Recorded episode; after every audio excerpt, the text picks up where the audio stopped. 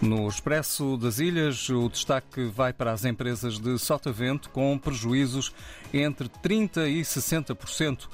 Em causa está o desperdício da água potável nas ilhas de Sotavento, que se situa precisamente entre os 30% e 60%, ou seja, a água não chega ao seu destino final, que são as residências da população do Fogo, Brava, Santiago e Maio. Há destaque também no Expresso das Ilhas para a Best Fly, anuncia que retoma dos voos interilhas é feita para garantir a estabilização das operações, isto já a partir desta segunda-feira, com a chegada de Luanda de uma terceira aeronave. Na Telanon de São Tomé e Príncipe, destaque para Patrícia Trovoada, que regressou para trabalhar com todos e propôs um programa de urgência da política, ainda destaque na Telanon para o movimento dos Filhos da Roça, que ameaça base eleitoral dos partidos tradicionais.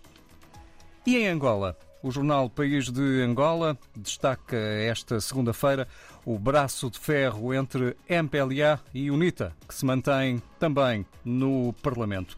E conta a história de ancião de 64 anos que viola três menores uma das notícias em destaque neste jornal angolano.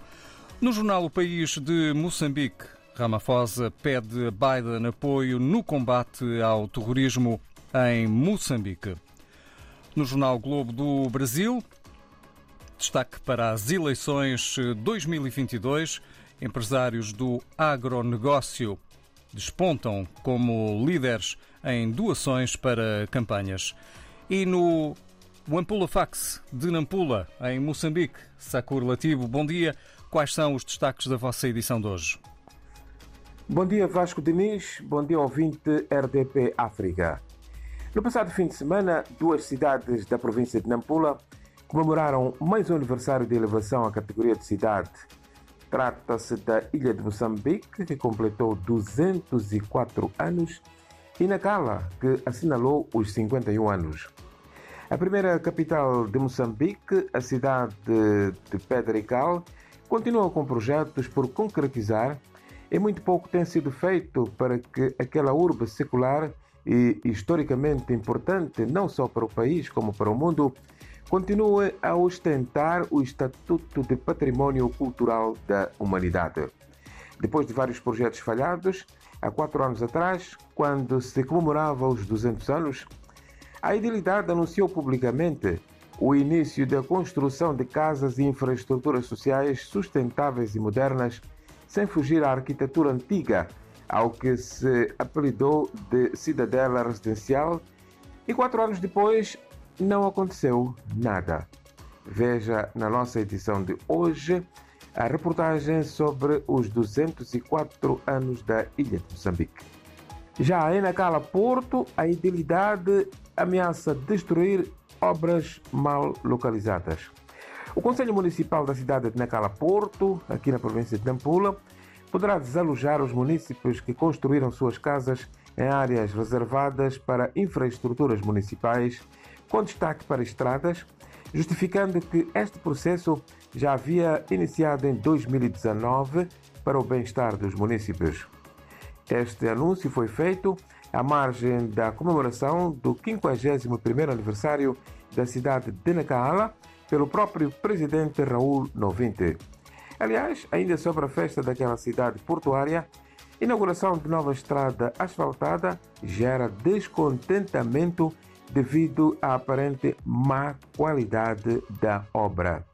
Ao celebrar os 51 anos como cidade, Nacala testemunhou esta sexta-feira a inauguração de uma estrada asfaltada com fundos locais, numa extensão de cerca de 2 km que vai de Kwanza até ao mercado.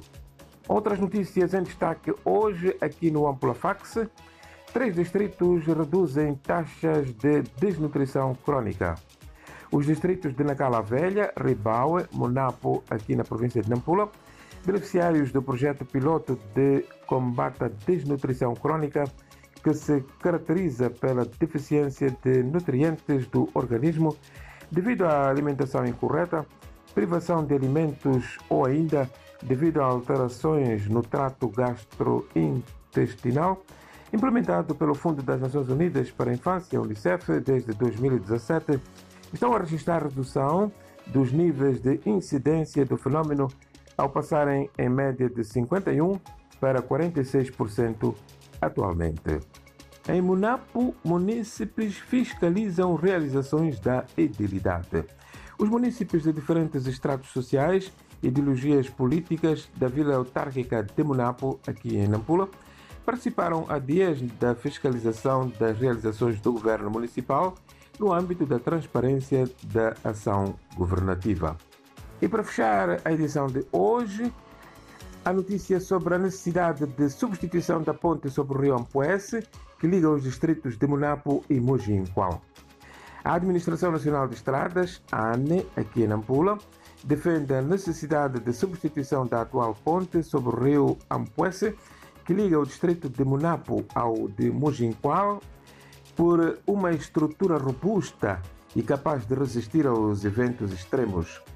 A infraestrutura existente já deu o que tinha a dar, precisamos de uma outra nova que seja mais robusta e larga, explicou o delegado da ANE, Celso Mabjaya. Lembrando que a transitabilidade nesta ponte esteve condicionada em março deste ano devido aos efeitos do ciclone Gombe.